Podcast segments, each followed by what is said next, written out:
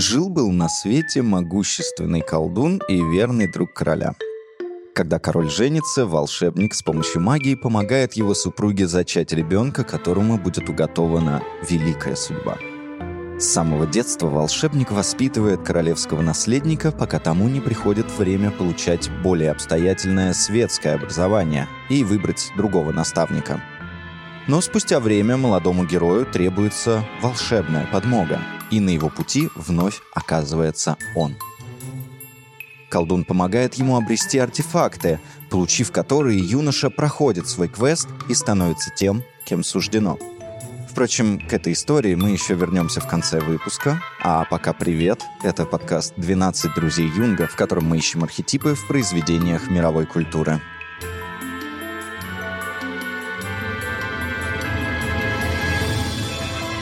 Даже названный нами волшебник не пользуется своей сверхъестественной силой без надобности. Он скорее хитро и незаметно для окружающих расставляет красные флажки или другие подсказки, по которым нужные люди будут идти верной дорогой.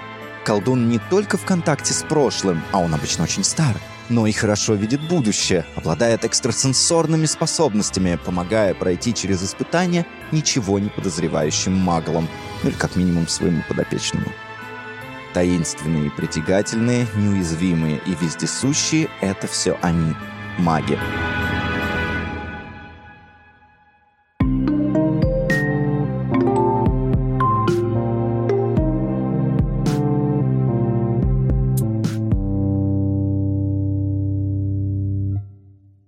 Истории о героях-магах отсылают нас к заре человечества, эпохе, когда мифологическое сознание преобладало над научным, оно вытеснялось постепенно, но и по сей день проявляет себя тут и там. В средние века магов пытались физически изничтожить инквизиторы, но морально добили Декарт, Руссо и компания.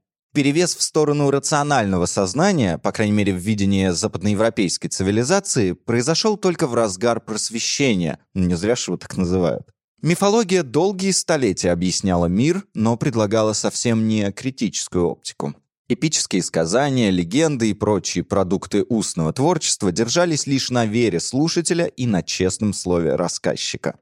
Не может каждый охотник, собиратель, пастух или домоправитель размышлять о чаяниях Зевса и пытаться понять, почему тот сошелся или разошелся с очередной женой. Для этого в древних обществах, да и сейчас, существуют жрецы, пифи, маги, экстрасенсы и прочее, прочее, прочее. Они стремятся познать законы мироздания, для которых нет и, может быть, никогда и не будет рационального объяснения. Им хочется увидеть внешнюю структуру и зыбкие взаимосвязи, не упуская из вида самое зерно, с которого все начиналось. Меня зовут Трофимов Валерий Николаевич. Я по базовому образованию врач-психиатр. Сейчас я являюсь директором Института аналитической психологии и президентом Ассоциации аналитических психологов России когда наши древние предки пытались решать какие-то задачи коллективно, сообща, кооперируя свои усилия, они столкнулись с тем, что нужны еще и какие-то тормоза, нужны какие-то прогнозы, и вообще надо решать вопросы зачастую нестандартным способом. Одного интеллекта правителя, даже если он и достаточно высокие, и его компетенции, силы, как правило, мужества бывает недостаточно. Все начинают разбредаться, кто что там делает, и племя, столкнувшись э, с трудностями, может проиграть, а значит, э, исчезнет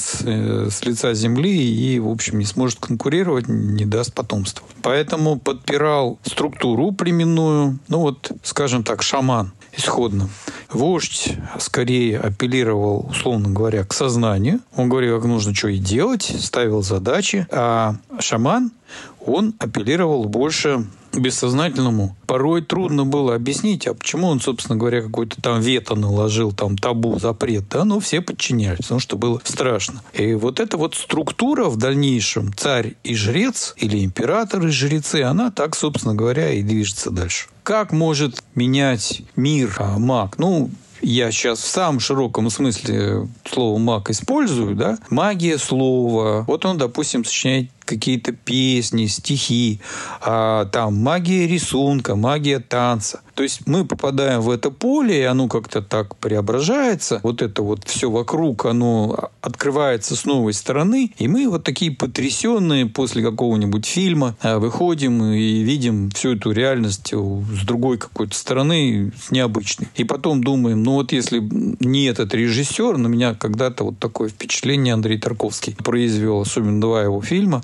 «Зеркало» и «Сталкер», то я бы никогда не увидел мир с этой а, стороны. Мне даже сложно и сейчас-то объяснить, а что он такого мне открыл. Да вот он, с моей точки зрения, был творец и маг одновременно.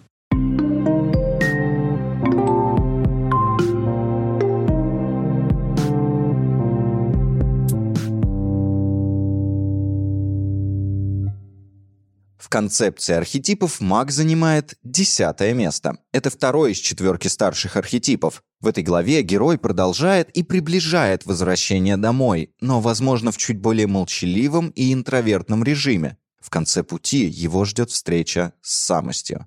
Маг — это тот, кто научился не только создавать что-то как творец, но и приумножать это, руководствуясь стратегией, а не внезапными импульсами. На стадии правителя герой учится брать ответственность за мир, который он сотворил. И тут он осознает, что его возможности в физической плоскости исчерпаны. Дальше только бег по кругу. И тогда он замечает, что есть другой мир, не обязательно населенный единорогами, просто иной, незримый, несчитываемый поверхностным взглядом. Мир символа и бессознательного, который так часто подлежит насмешкам в нашу рациональную эпоху. Я волшебник? Поверь, и держу пари очень хороший, если немного потренируешься. Как и последний архетип на пути героя, то есть Трикстер, хотя о нем в другой раз, мага мы можем отнести к так называемым лиминальным архетипам, то есть переходным или дословно пороговым, от латинского «лимен», означающего «дверной проем» или «порог». Одна нога тут, другая там. Волшебник обречен вечно находиться на границе миров, но полностью не принадлежать ни одному из них. Быть везде и нигде, никогда и всегда. Как, в общем-то, и должно мифологическому персонажу. Здравствуйте, меня зовут Никита Добряков. Я исследователь культуры, историк философии и в первую очередь э, занимаюсь проблемой восприятия произведений искусства. Классическим архетипом мага является Мерлин, наставник и советник короля Артура. Обратите внимание, у Мерлина есть полный набор классических черт для любого мага. Он умеет принимать облик лесного животного, то есть то самое перевоплощение. Маг умеет впускать в свое тело дух леса, либо наоборот менять свою телесную оболочку да, в концепцию какого-то другого животного, там, либо рыбы, либо птицы. Да? В этом смысле маг, так как он находится между мирами, он как раз-таки обладает возможностью меняться в этом мире, да, то есть он к своему телу и к своему духу относится гораздо более свободно, да, он может и тело менять, и дух отправлять. Причем исследователи говорят, что, возможно, Мерлин произошел как бы от лесного бога, да, от бога, который управляет лесом. Это очень часто, когда маг или волшебник возникает как такое, скорее, альтернатива, такое эволюция от конкретного божества, какого-то конкретного явления в природе или в лесу, да, например. Образ Морганы включает в себе все архетипичные черты волшебницы. Во-первых, она тайно получила свои способности, и это очень часто встречается именно в контексте волшебниц, да, то есть магов женского рода, потому что все-таки девушке обычно не позволялось напрямую получить это знание, поэтому чаще всего, когда мы слышим про волшебницу, мы видим, как она каким-то нестандартным образом получила те способности, которыми обладает. Во-вторых, она в первую очередь была целительницей, и это тоже характерный троп. Волшебницы чаще всего обладают таким извините за такое слово, в кавычках позитивными, положительными способностями, да, те, которые созидают. Правда, конечно, очень часто те самые целительницы по итогу превращаются в волшебниц гораздо более вредоносной магии, как и получилось, например, с Морганой.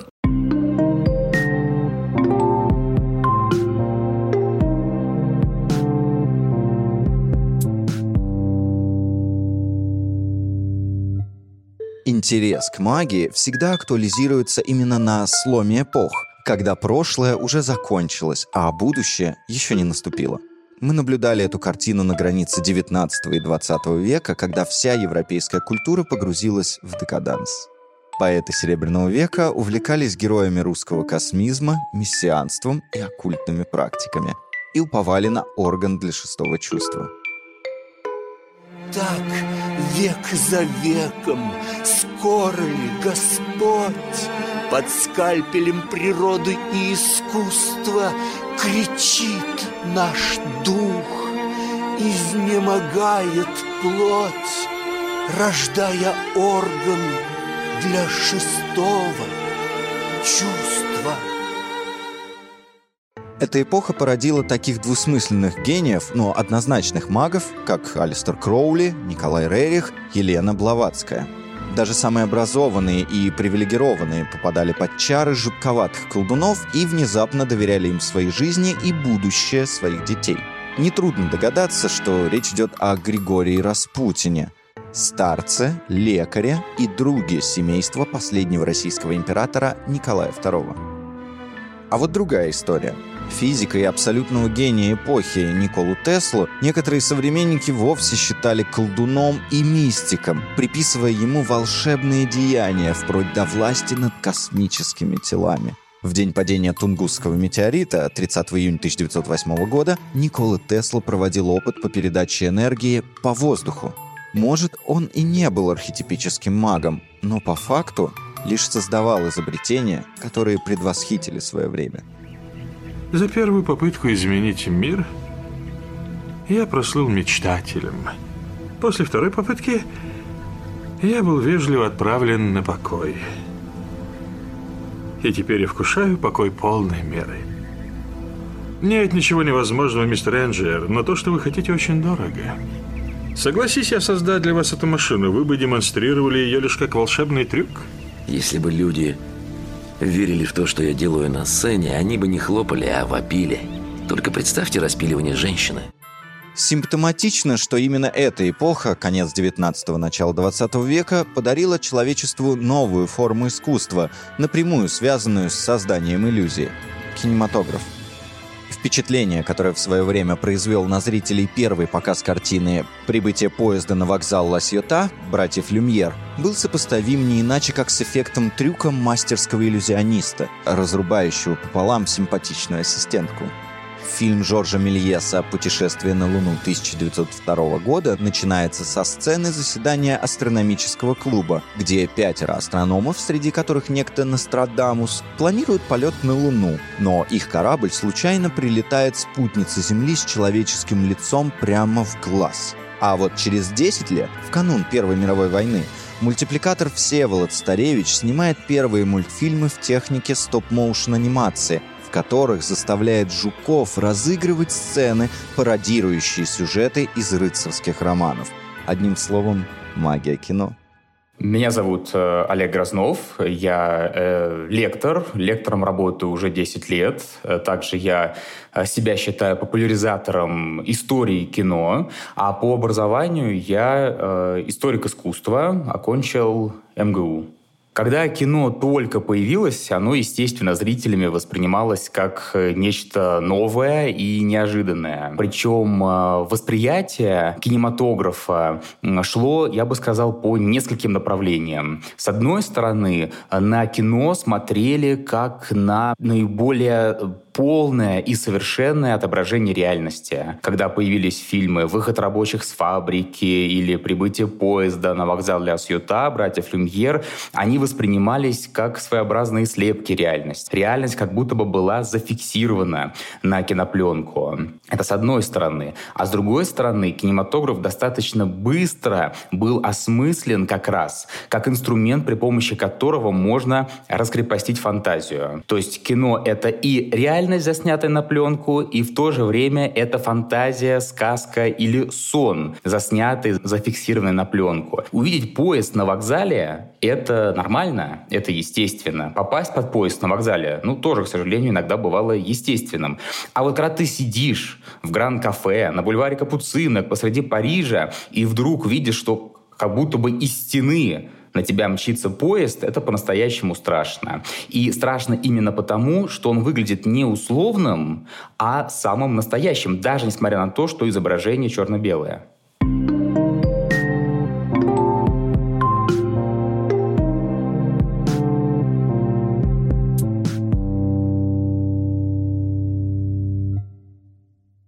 Архетип мага пробуждается тогда, когда герой готов открыться своему бессознательному и услышать необъяснимый зов.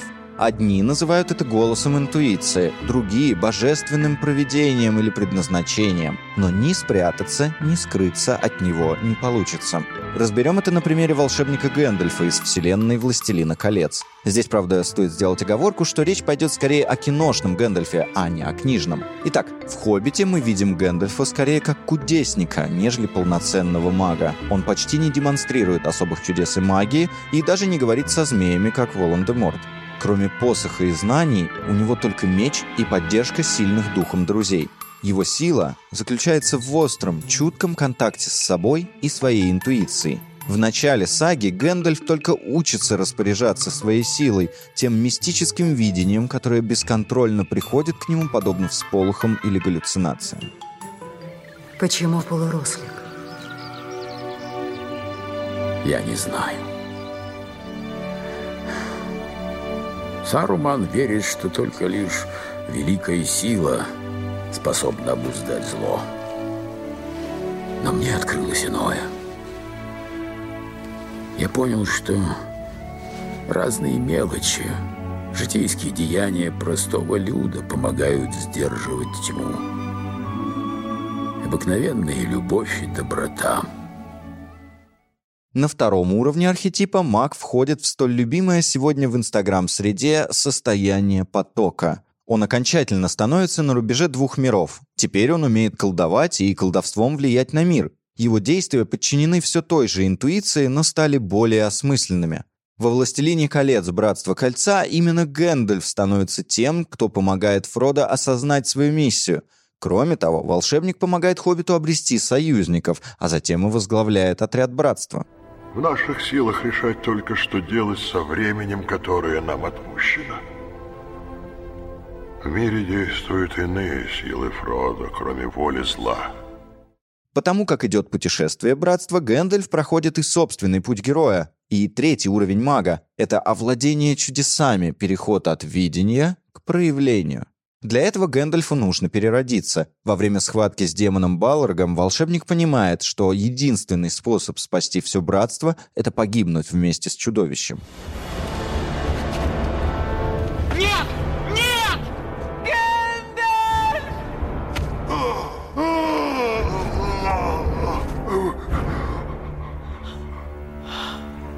Бегите, глупцы! И только после этого Гэндальф становится из серого белым, то есть приходит к своей финальной эволюционной стадии. Пожалуй, симптоматично, что архетип мага связан с постоянными изменениями, и сам Гэндальф здесь находится в перерождении и постоянном развитии, под стать внешним метаморфозом. Теперь он может творить чудеса, изгонять других магов из людей, вспомним выпуск об архетипе правителя, видеть зло и понимать его природу, сражаться с ним почти на равных. Да, он все еще остается в какой-то степени человеком, но теперь Гэндальф проявился в полной мере и не скрывает своей силы. Его миссия амбициозна — спасти Средиземье. Тьма окутала меня, и я оказался за пределами мысли и времени. Звезды неслись передо мной, и каждый день казался длинным, как земная жизнь. Но это был не конец. Я почувствовал, что жизнь возвращается. Меня вернули назад исполнить, что мне назначено.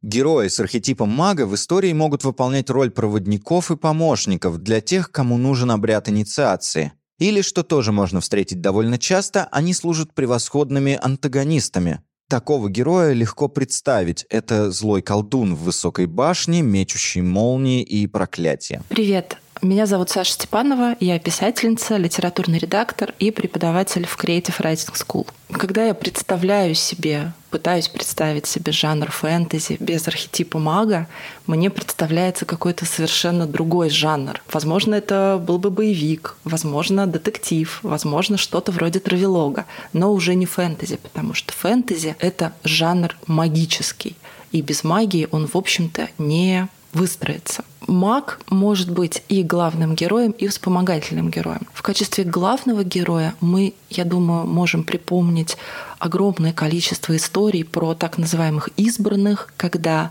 обычная девочка или обычный мальчик внезапно узнают, что они потомки какой-то волшебницы, или они пришли из какого-то другого мира, и они вдруг вынуждены спасать мир. И нужно сказать, что это, конечно же, в некотором смысле уже то, что мы называем литературным штампом, когда наш главный герой внезапно оказывается кем-то таким очень-очень значимым. Как и с любым с литературным штампом, с этим можно работать по-писательски. Очень часто маги не главные герои. Это либо антагонисты, с которыми обычный человек вступает в противостояние, либо это волшебные помощники. А наблюдать за тем, как главный герой взаимодействует с таким антагонистом, вообще очень интересно, потому что, мне кажется, этот интерес коренится где-то вот там же, из, из чего мы смотрим передачи про городские легенды, сериалы про гадалок, битвы экстрасенсов и прочее, прочее.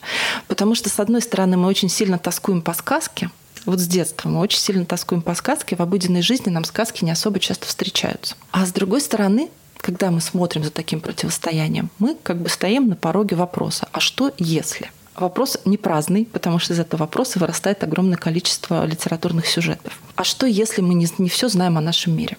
А что, если на самом деле магия существует? Просто мы пока ограничены в своих возможностях, в своих ощущениях, чтобы это понять и научиться ей пользоваться.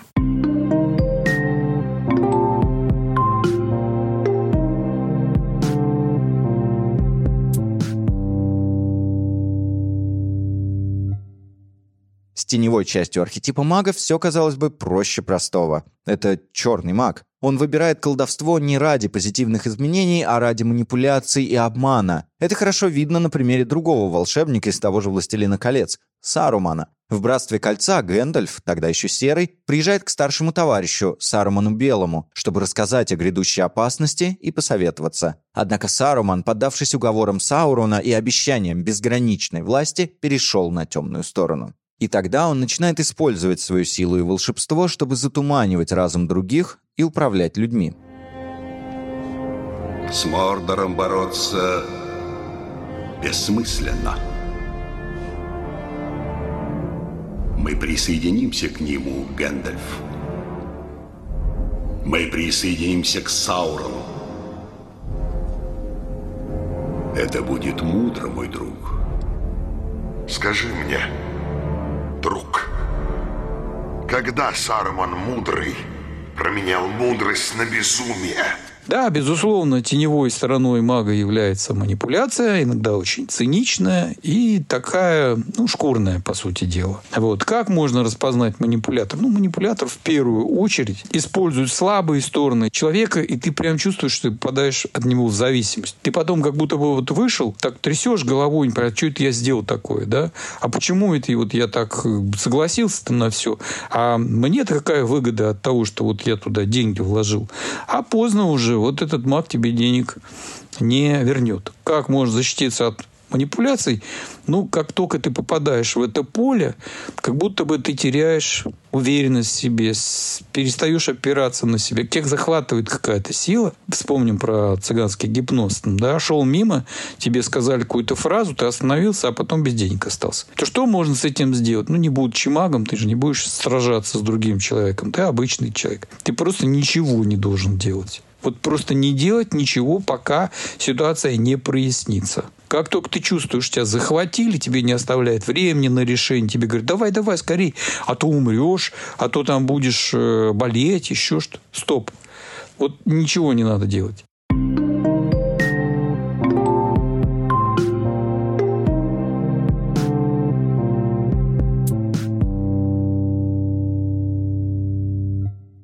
Другой ловушкой для мага может стать изгнание или отшельничество, как личный выбор. Слишком сильно и преждевременно увлекшись тайнами мироздания, а это миссия уже следующего архетипа – мудреца, маг может сойти со своего истинного пути и застрять между мирами. Чтобы вернуться к своей сверхзадаче, магу нужно достичь баланса между разумом, чувствами и интуицией. Маг не приходит поздно, Фродо Бэггинс. И рано тоже не приходит. Он появляется в то время, когда положено. Всем знаком образ мага, живущего в высокой башне, полный тайн и загадок. Запах древних фолиантов, бульканье смеси в алхимических колбах, яркие всполохи волшебных реагентов. Не шалю, никого не трогаю, подчиняю примус. И еще считаю долгом предупредить, что кот древнее и неприкосновенное животное – ну, с неприкосновенный чревовещательный кот, пожалуйте-ка сюда. Как люди другого мира, сопричастные ко всему тайному и бессознательному, маги нередко вызывают страх. Ведь они обладают скрытой от людских глаз суперсилой, а границы их возможностей неведомы, а значит их коварство не знает границ. Хотя зачастую все их волшебство состоит в тонком контакте с природой, знании свойств растений и изготовлении целебных снадобий. Вспомним о главных колдунах Средневековья – ведьмах. Жила-была девочка, полуведьма, полусмертная. И на свой шестнадцатый день рождения она должна была выбрать между двумя мирами. Ведьмовским миром ее семьи и человеческим, ее друзей. А девочка это я. Именно женщины были в представлении церкви и людей, а преимущественно мужчин, обладающих властью, настоящим бичом того времени. Все болезни, горести сваливали либо на слишком красивых, либо на слишком умных, либо на тех, кто умел что-то такое, чего больше не умел никто. О преступлениях патриархальной теократической системы знают, пожалуй, все. А об испытаниях инквизиции для колдунов и вовсе ходят легенды. Если женщина не всплывет, будучи брошенной с камнем в реку, значит, палачи ошиблись, и это не ведьма. Очень жаль, несите следующее. Привет, меня зовут Ирина Изотова. Я специалист по гендерным исследованиям, философ и основательница, программный директор фестиваля гендерной грамотности Московский фильмфест и Московский Мелфест.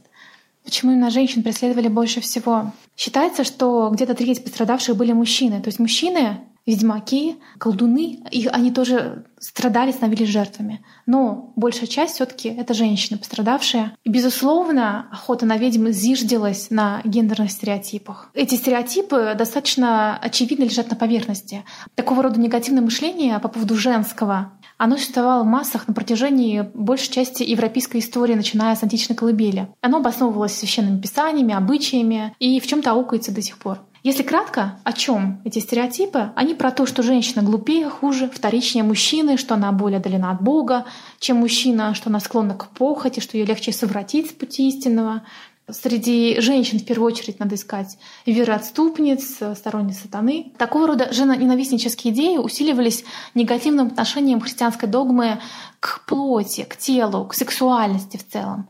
Плоть считалась грязной, недуховной. Желание плоти надо было укротить, сексуальность нужно было подавить, оставить только функцию размножения, да, без какого-либо удовольствия. Понятно, что женщины в этой культуре, которая в том числе в значительной степени создавалась мужчинами, да, она представлялась как некий вечный соблазн, источник вечного сексуального желания для мужчин. Соответственно, она рассматривалась церковь скорее негативно, ее тело, оно манило каким-то удовольствием потенциальным и могло мужчин совратить. Эта идея отражена в сюжете собора Парижской Богоматери Виктории Гюго, где священник, он пожелал цыганку, та ему отказала, и он ей отомстил, обвинив в ведьмовстве, и девушку сожгли. Помимо этих предрассудков, был еще другой фактор, другой слой предрассудков.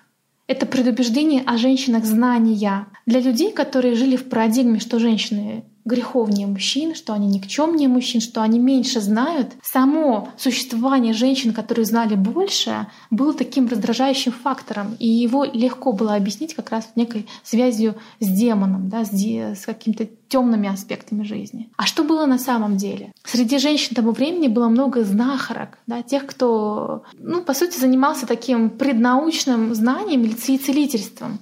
Ведь тогда еще современной науки не существовало. Именно в то время именно женщины помогали друг другу бесконечно рожать, а, ставить на ноги младенцев, заботиться о здоровье семьи. В то время ключевым медицинским подходом была натуропатия, обращение к силам природы, использование их, использование природных веществ.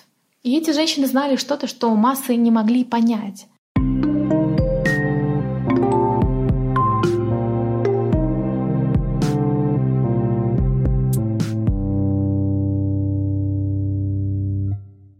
Быть может, необоснованная вера в чудеса и делегирование ответственности за свою судьбу эзотерическим специалистам не самая жизнеспособная концепция, но и системное уничтожение и культивирование ненависти по магическому принципу тоже не от большого ума. В гостях прорицатель, ясновидящий, знахарь, ведун, целитель, магистр янтарной звезды и маг, единственный представитель бриллиантовой расы на Земле – Алмаз.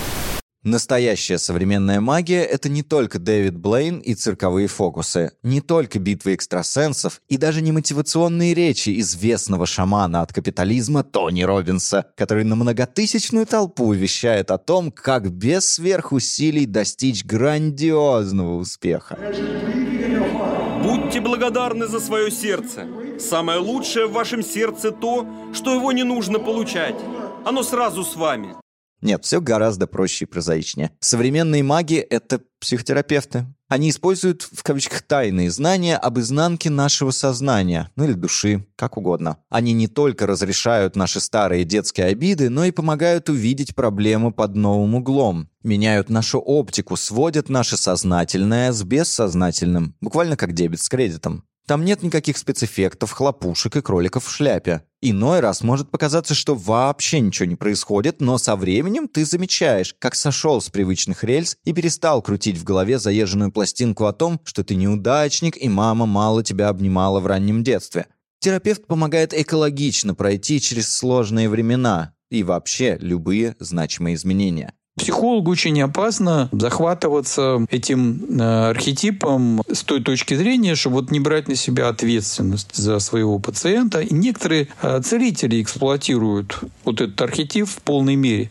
Скажем, они как-то подействовали, повлияли на ситуацию у человека, ну, может быть, процент был выше, чем 30% э, внушаемости или там плацебо, там, да. Ну, а дальше человек к ним привязывается. Он вот шагу не может ступить, он к ним ходит и ходит, они постоянно на нем зарабатывают. Психологи не должны так делать. Поэтому иногда магия, психология, она вот связана с включением интуиции. Очень прозорливо человек угадывает значение сновидений, но открывает, это, раскрывает это значение они вместе с пациентом принципиальная разница.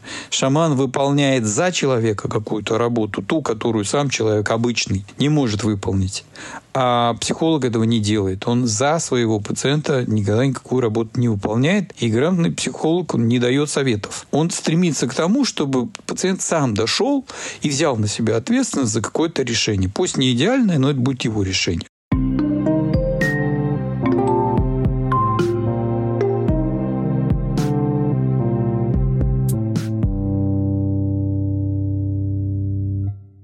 Маркетологи предлагают несколько сценариев раскрытия магического бренда-архетипа. Первый — это, пожалуй, я и сам своего рода волшебник. Бренды в своей коммуникации взывают к той самой скрытой силе, которая живет в каждом из нас, и ее нужно лишь пробудить. Познайте магию действительно качественных зерен. В кофе важно то, что внутри. Познайте Аромагию Якобс. В рекламе Coca-Cola зрители знакомят с киберспортсменом, который проигрывает в соревновании. Его игровой персонаж повержен, лежит на земле без сил и ожидает печальной участи. Но стоит только атлету встать из-за стола, чтобы взять себе бутылочку Кока-Колы, происходит то, что бренд тут называет «магия момента». У игрока сразу появляются силы, чтобы сражаться дальше. Вот ж магический напиток.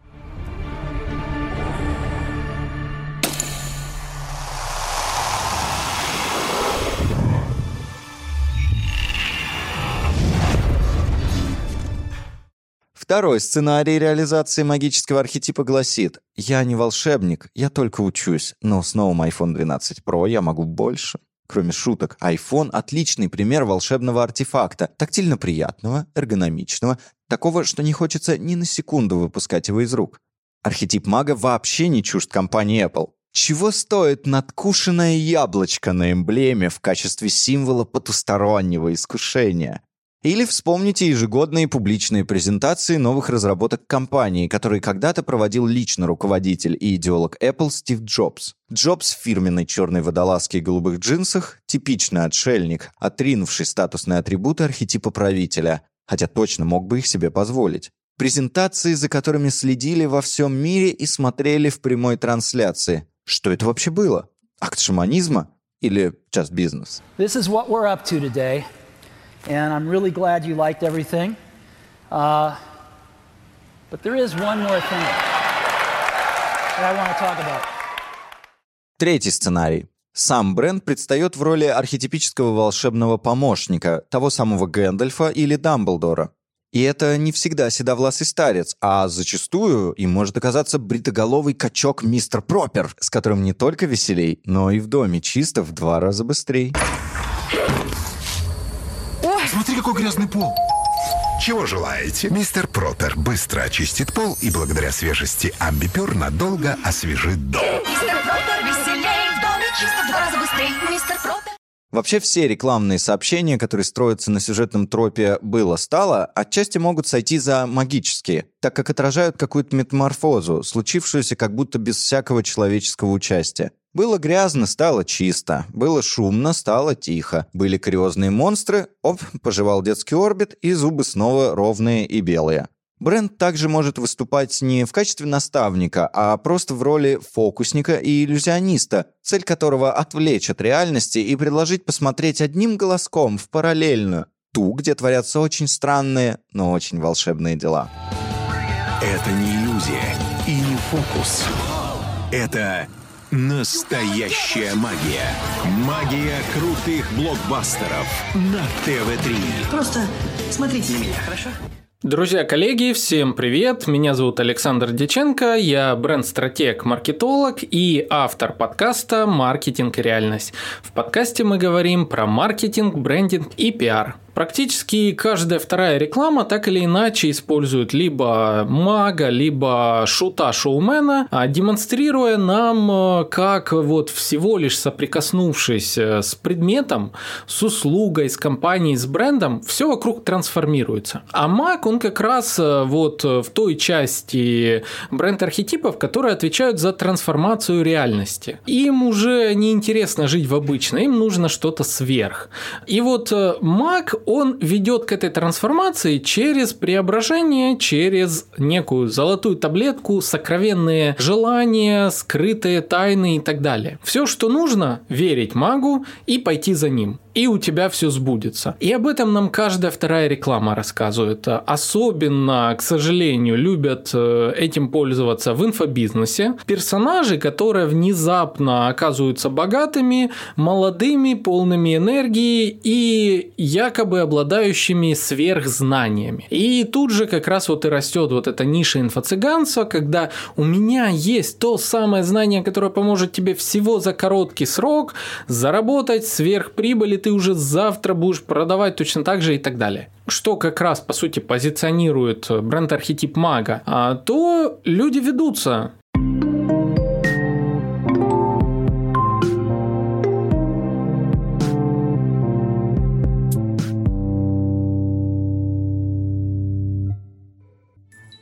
Вспомним историю из начала выпуска. Речь шла о Мерлине. Именно он создал сначала один меч для Артура, который заточил в камне, а затем подсказал молодому королю, как получить у владычицы озера Экскалибур, ведь, вопреки расхожему мнению, меч в камне — это вовсе не тот самый Экскалибур.